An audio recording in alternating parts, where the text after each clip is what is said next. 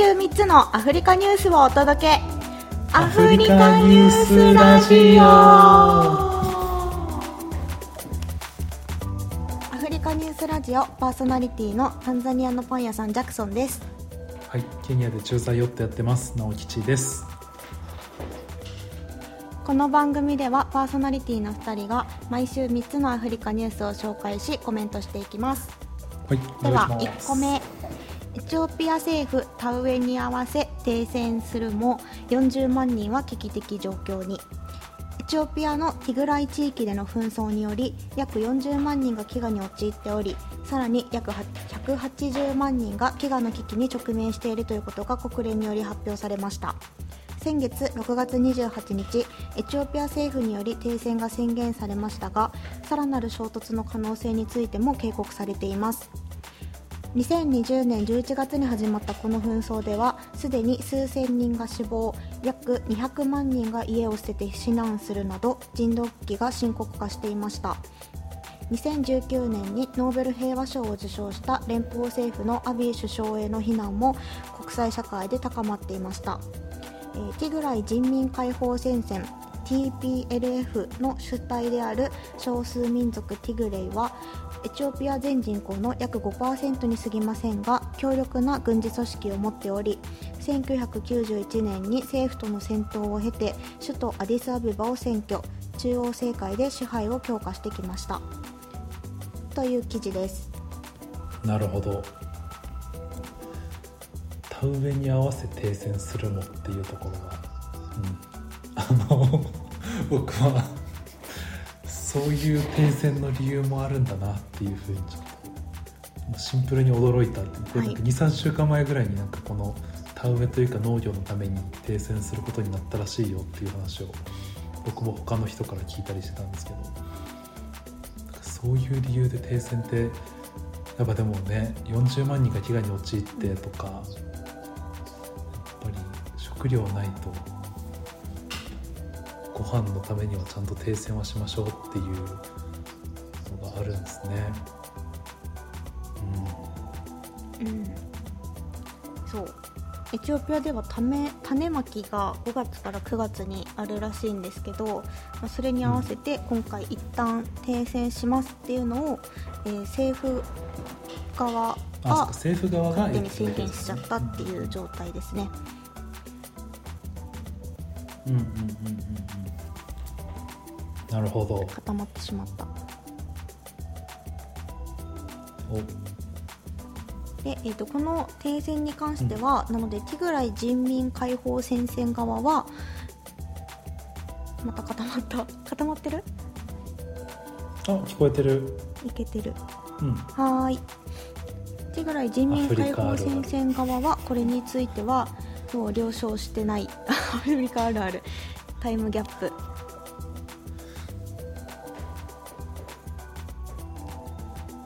という状態ですね。うん。でもう1個の付け加えるとですねこれ6月の頭にも国連から発表があったんですけどその時は、えー、とこの危機的状況にある人っていうのは35万人っていう発表だったんですけどうん。この約1ヶ月の間でプラス5万人になっているっていうような状態ですね。なので状況が悪化しているとああなるほど。電話回線も遮断されて、メディアの立ち入りも禁じられるとかそういう状態が続いてたんですね。うんうん。はいそうらしいです。いやーでも、うん、田植えに合わせてまあでもそうですよね。これなんか田植えに合わせてエチオピア政府もうん。このティグレの方の人民解放戦線の方もうん。なんかどっちも田植えだからちょっと停戦しようってお互いが言ってんだったらすごい平和だなと思ったんですけど平和ではないけどうん。まあどっちかがエチオピア政府の方が一方的に宣言しただけでそれの言うことを別にうん。相手が聞かないってなるとううんん、なかなかまだあれですね。はい。続きそうというか、はい。うん、記事の中でもあったんですけどこの TPLF っていうのはあの少数民族の政党なんですけど、うん。まあ、30年にわたってこのアビー首相が首相に就く前から30年にわたって政権の中枢にいた組織なんですよね。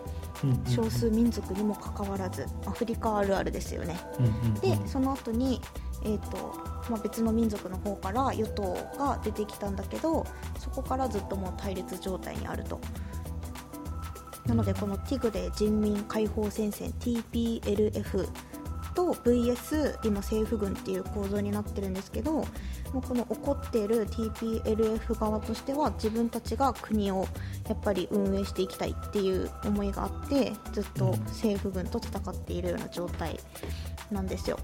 うんうんうん。はい、という複雑な民族対立ですね。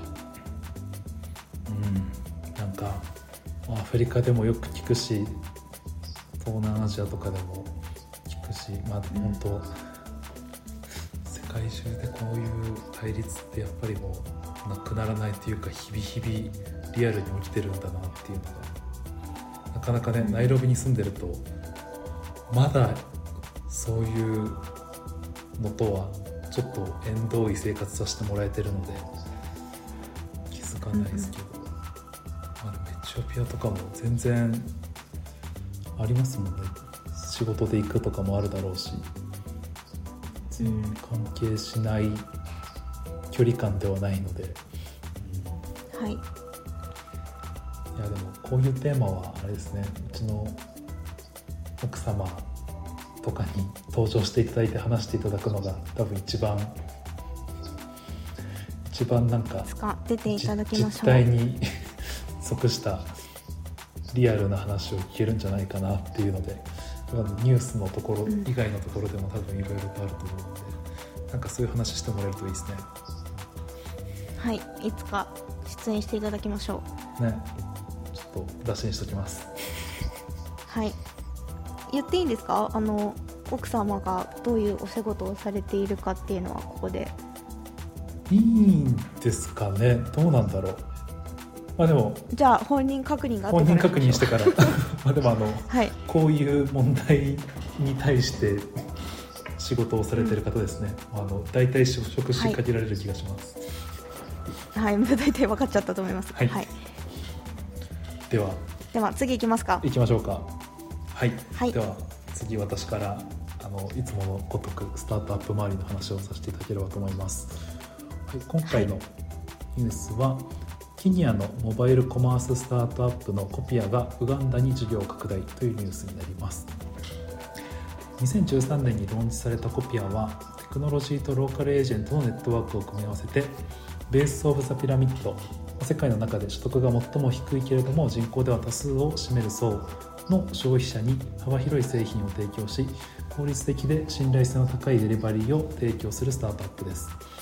このサービスによって地方に住む世帯は大都市に行かなければ手に入らないような商品にアクセスすることができるようになります。ケニアではこのスタートアップは100万人の顧客にサービスを提供しており毎年2倍の規模で成長しています。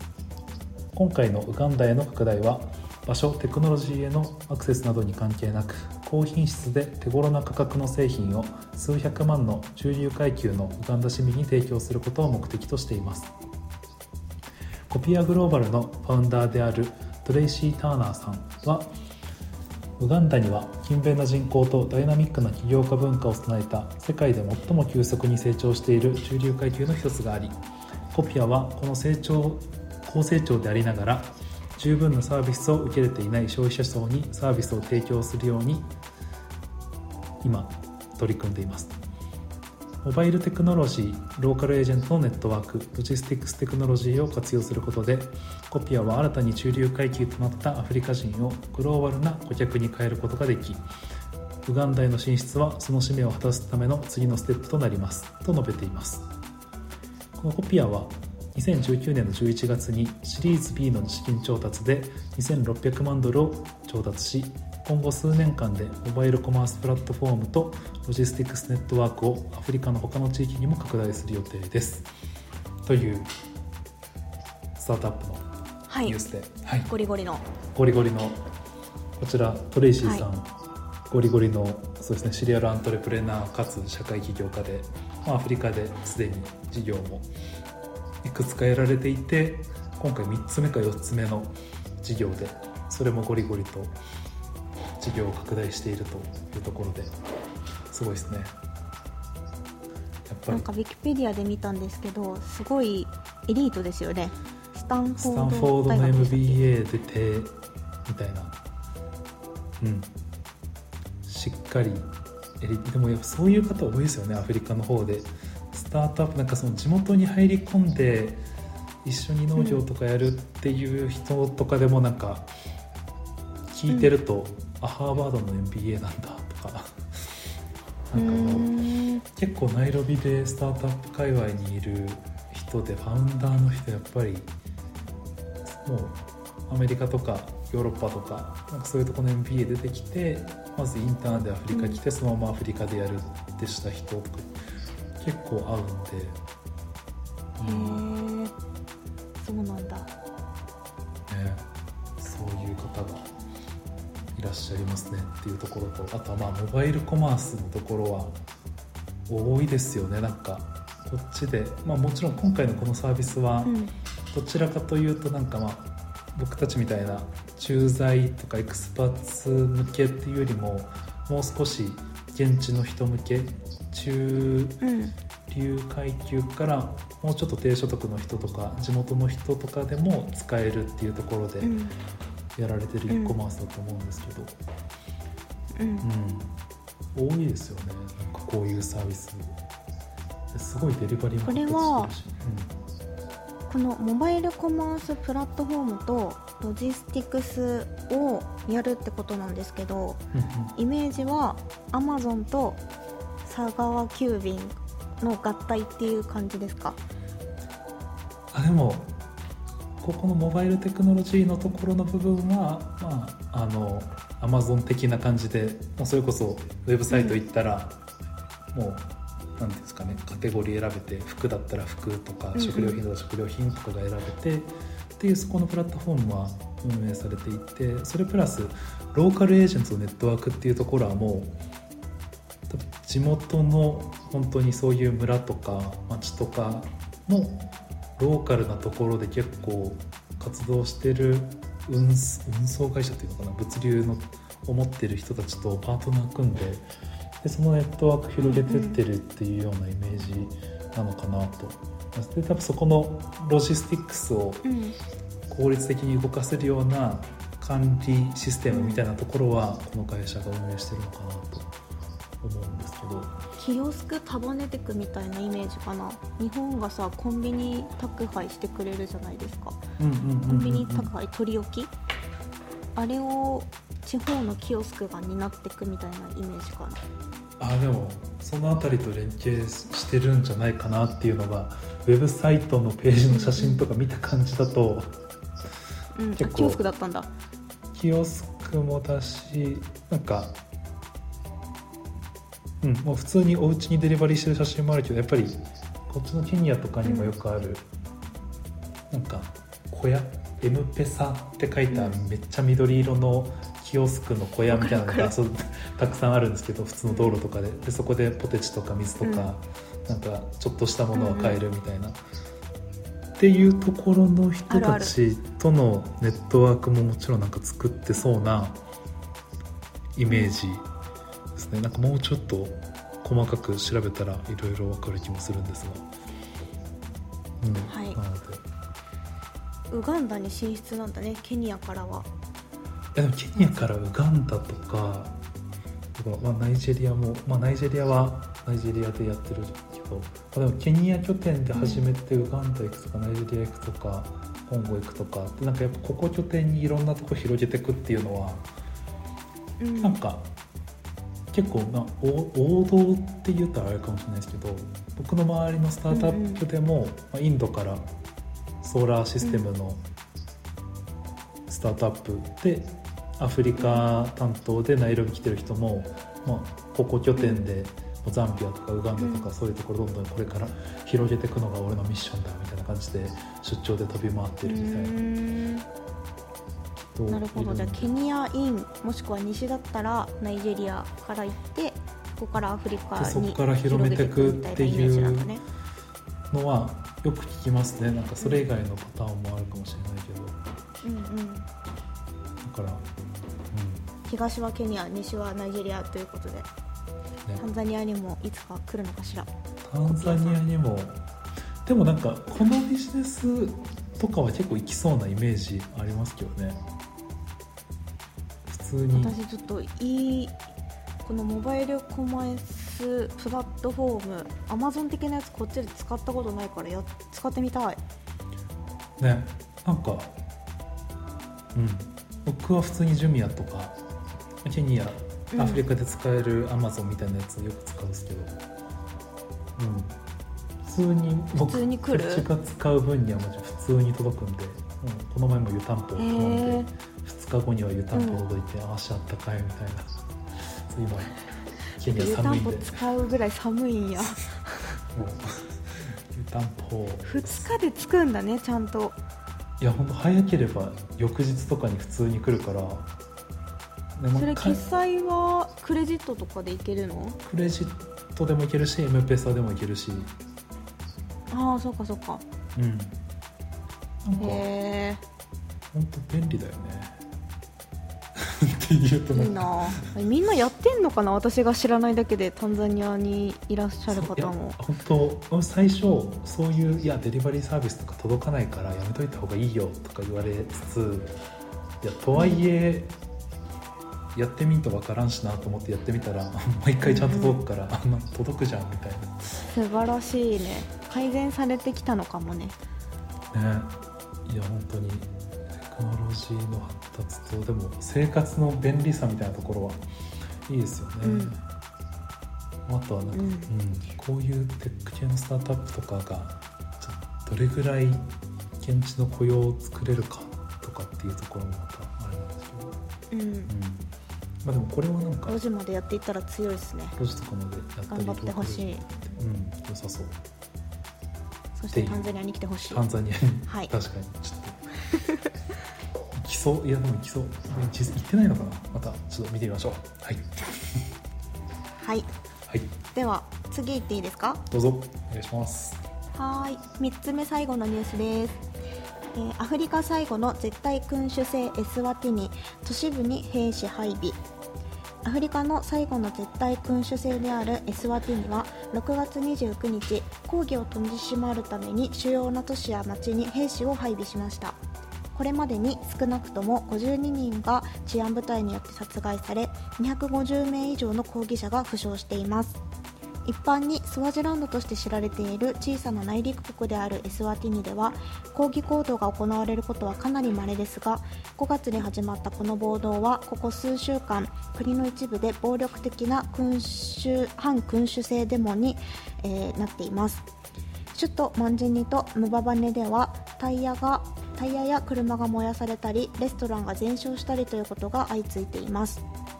この暴動の大きな要因は数年にわたり蓄積された王ムスワーティへの、えー、と贅沢なライフスタイルに対する国民の反発が原因というふうに言われています。というニュースでした。なるほど。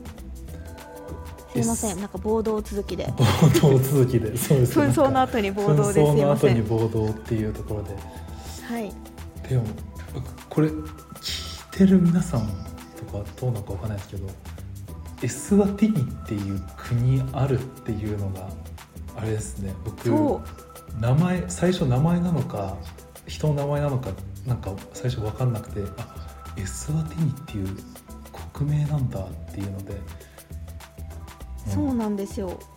お恥ずかしながら私もエスワティニについて知らなくて見出しで見た時何の話って思って読んでたらスワジランドって書いてあって。もともとスワジランドだったのが国名変わったっていう話だったっていう。う。んうんうん。そうなんですよ。皆さんご存知でした？知らない2018年に変わったってことまあ結構まあ最近ですもんね。そうなん23年前、うんそう2018年にもともとスワジランド王国だったのがエスワティニ王国に変わったばっかりなんですよね。3年前ですか？最近ですね全然。一応その変えた理由としてはこのスワジランドっていうのが、まあ、ランドからも分かるようにこれ英語名なんですよね。もともとイギリスのあのが宗主国だったので、なのでこの英語名が嫌だっていうのでこの自分たちの民族の言葉であるあのスワジランドを変えて今のエスワティニに変えたっていうことなんですよね。なんですけどこれ2018年に変更した時に国王さっき言った、えっと、エースなんだっけ？名前何でしたっけ？ムスワティさん、うん、ムスワティさんが自分の誕生日にわざわざ国名を変えたっていうので国民はあのお金もかかるし誕生日に何変えてやってくれてんねんっていうのでめっちゃ怒ってる怒ってたらしい。なんか贅沢なライフスタイルの一環みたいな感じに国民は思っちゃったんですかね。どうなんでしょうかね。別に今変えなくてもいいんじゃないっていう感じだったのかもしれないね。まあ確かに。貧困で苦しんでる人たちがいる中で、なんか国の名前変える優先順位そんな高くなくね？みたいなところでそう。国民が怒るのは確かに分かりそう。そう。でこのムスワッティさんなんと15人もの妻を抱えておりまして、うんうんうん、国費で散財をしまくっているので、まあ、それを見かねた国民が怒って今回の暴動につながっているという感じですね。うん、はい、あっていうのを忘れてたんですけどこのエスワティニ王国、はい、一応場所を言いますとですねあの南アフリカの内部にある取り囲まれているような感じですかね。内陸国みたいになってます。であの南アフリカ共和国のすぐ、えーと、東何？東東上じゃないね。えっとすぐ、えっと、東側にモザンビークがあるんですけどそこと、あの国境を接しているような感じです。すごい小さい国なんですよ。ね人口も130万人とか。福岡市ぐらい。めちゃくちゃ少ない。福岡市150万人なんで、福岡市よりも小さい国です、うん、ねいやでもうん。なんかまあここれ動画見たんですけど、すごかったよ。うんあの記事の中でもレストランが全焼したりって書いてあったんだけど本当に全焼させてた。あレストランを。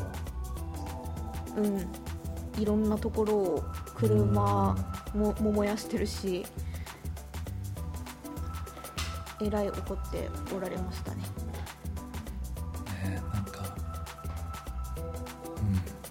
絶対君主っていうのもあるけどまあなんかこのアフリカに住んでて思うこの権力側の人と普通の国民というか市民の人のところの何て言うんですかね圧力というかもう国民の人みんななんかもう権力者は不正して癒着してみたいな、はい、私服を肥やしてるみたいなっていう、イライラみたいなのは多分ここまでねエスワティニほど多分こんな激しく今じゃあナイロビでなんかやってるかって言ったらそこまではないかもしれないけどみんな口々に言ってますよねウーバーのドライバーとかなんか配達に来てくれる人とか、うん、もうみんなもう「いや今どう思う?」不正しかないこの国は」みたいな。でなんかもうみんな言うから。絶望。なんかねそういう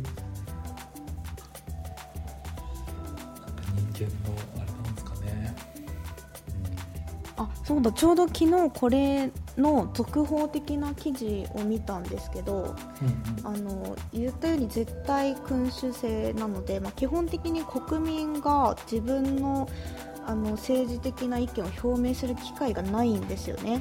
うんうんうん、で、まあ、今回のボードにつながってるんですけどあのこの不満が溜まっているっていうのをこういう方法でしか表現しようがないわけじゃないですかこの方たちは。うんうんうん。選挙がそもそもその国を選ぶってことができないからね、でうんうん。なので彼らはですねあの助けを外に求めているんですよ。なるほどそうなんだっけあの略して SD SD あちょっと待ってバカがバレるからちょっと言わない方がいいかもしれない。南アフリカのさ連盟のあのあるじゃないですか組織が。SD なんだっけサウス SADC みたいな感じじゃなかった？サウスアフリカなんとかかんとかみたいなやつ。えっ、と多分サザンアフリカンデベロップメントコミュニティこれかな？SADC だったと思う。多分今ちょっと記事が手元にないので南部アフリカ開発共同体。うろ覚えなんですけど、はい、そうここに向かってその、えー、と野党側っていうんですかね。この国王に対してこの反旗を翻したい人たちがあの助けてほしいというようなことをあの言ってますね、うーん。まあ、結局実現しそうにないんですけど。だからそのミーティングの場を会議の場を設けてほしいと国王とは別にまあそうですよね。国王はここに加盟しないですもんね、多分。うん、だってもうこの体制変えるには革命を起こすしかないですからね、確かに。うん。うん、ほっといたらもう勝手にそうですよね。代々つ続いていくというかそう次の息子さんが次次の息子さんがうんなって、また十何歳になった時に体感されるのではなかろうか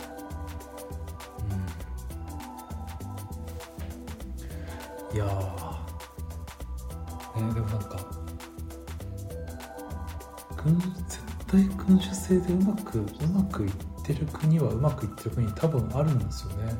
ちょっとまあどこがうまく何がうまくいってるかっていう定義がなんか難しいけど。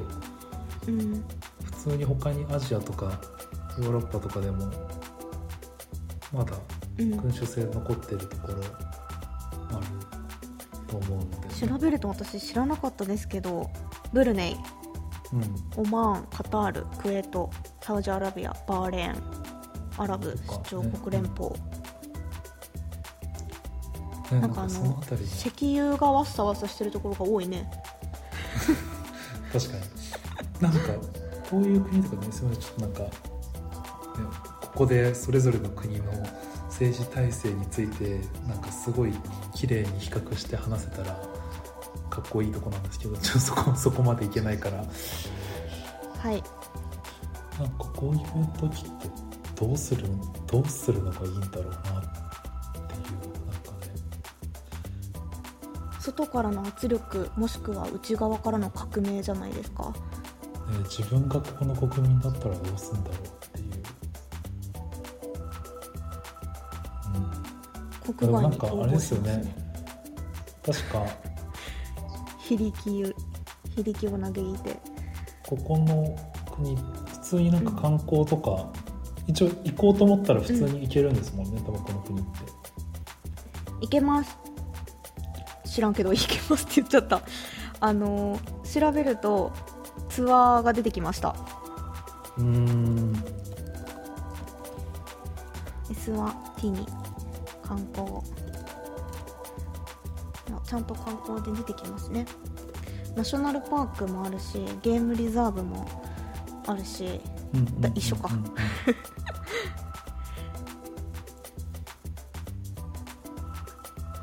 なるほどちょっと今日本の外務省がうん。ここの渡航していいレベル何にしてるのかなってちょっと見ようと思ったんですけどなんかパッて出てこなかったんで。あなやっぱダメなんじゃないですか？誰首都誰でも行ってらっしゃい。と兵士配備してるから。そうだよね。そりゃそうだよね。今はダメだよね多分。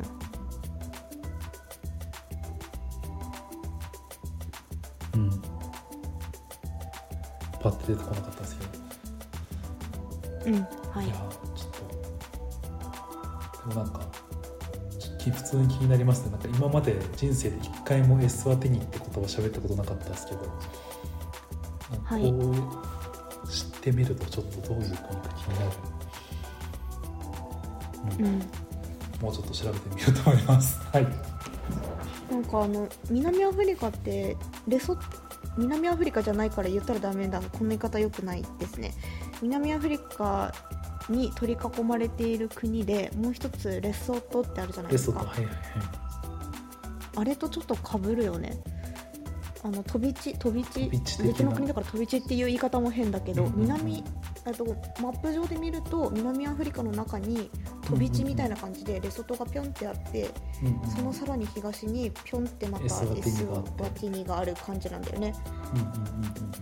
なんかその規模が小さいのもなんかちょっと似てる感じがする。レソトも行ってみたいなと思いつつ行けてないですねずっと。ね早く自由に移動できる世界が戻ってくることを祈って。そうですね。は はい。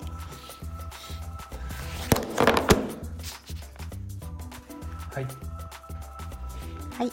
ではニュースは以上です。はい。ありがとうございます。はい。じゃあ最後いついきますか。今週のほっこりニュース。ほっこりニュース。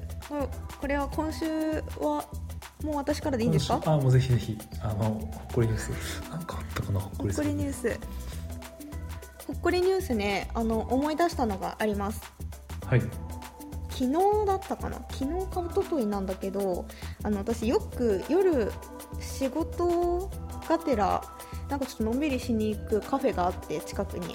でそこのカフェのマネージャーさんがインド系の方なんですよね。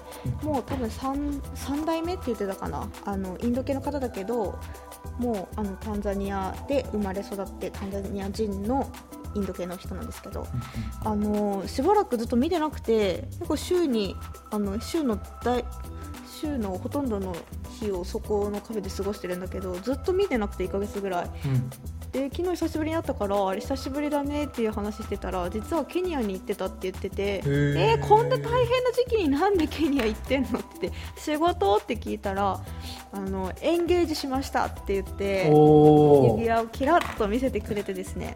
そう。彼はあの私と同じぐらいの年のあの男の子なんだけどそう。で聞いたらあのお相手の方がケニアの女性っていうことではいはいはい。でへーででもうケニア、まあ、ありそうだけどどこで出会ったの？って聞いたら、インスタグラムって言ってて。うわーインスタであるんだ。と思って。スタであるんだ。タンザニアとケニアの愛。もう。なんかあの一応すごいおしゃれなねあのいいいい感じのカフェなんだけどインスタグラムって言われた後の「ワー!」ってめっちゃ大きい声で言っちゃって みんなが振り向くっていう。いやでもそれはいいですねほっこり。ほっこり。それはほっこりですよ。えすごい、うん。びっくりした。そんなことあるんだと思って。あるんだ。うん。まあ、ちょっとあのどういう感じでこうやり取りが始まったかまでは聞かなかったんだけどでもつまり可愛いまあ、どっちからアプローチしたかのかもしわかんないけど可愛いねみたいな感じから始まったってことだよね。DM 送ったみたいなこと？インスタの DM 送ってそこからエンゲージまで行くっていう。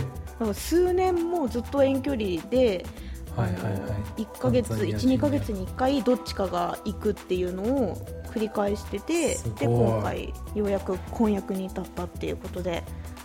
いや。もう本当いい。ワーでした。それはいい話。はいもう超ほっこりニュース。超ほっこりニュース。いや。湧いてる私が湧いてる。いやこれは良かった。なんか。インスタグラムで出会うってってねあのうん2回目にして良かったですねこれ。撮り直して。本当に。ここで？彼のエンゲージの話によって。確かに確かに。良かった良かった。はい、あの実はあのジャクソン氏が収録してた音源を削除してしまうっていう。これあのここの収録同じ話を私たちは2回やってる。2回やってるって。いうでもこの最後のほっこりニュースだけ内容が変わっててあの本当にほっこりしたニュースが。思い出した今。すごい。うんよかった。思い出したの。というわけではい、っていうはい。インスタグラムみんなで頑張りましょい、やすうごい。いい写真載せてたら告白されるかもしれません。すごい。そんなんあるんよね。はいでもさたまに来るよ。そういえば。タンザニアの人から。あの DM DM くるくる。すごいね。はい。あの You are so beautiful だけ。だけ。すごい。だけ。なんかそういう使い方当たり前にやってんのかなみんな。なんかあれですね。新鮮、ね知らないだけでよくやってるのかもしれないですね。うん。あとこれ私30歳で驚いてるけど今の20代の子とかだったら普通なのかも。ねとか10代日の高校生ぐらいの子とか。うん。そうなんじゃない？私の時はなんかあの何々子のなんか可愛い子紹介してって言ったらなんかプリクラじゃあ見してみたいな話になってたけど もうあれでしょ？それの代わりがインスタ見るってことなんでしょ？確かに確かに。仲介挟まずにもう DM 送っちゃうみたいな出会い方ですよねきっと時代はどんどん変わってってますね。はい。はい。驚いた。驚いた、はい。というわけで。そろそろ締めましょはい。じゃあまた、う では。まクワた ヘ ri。 kwaheri。 kwaheri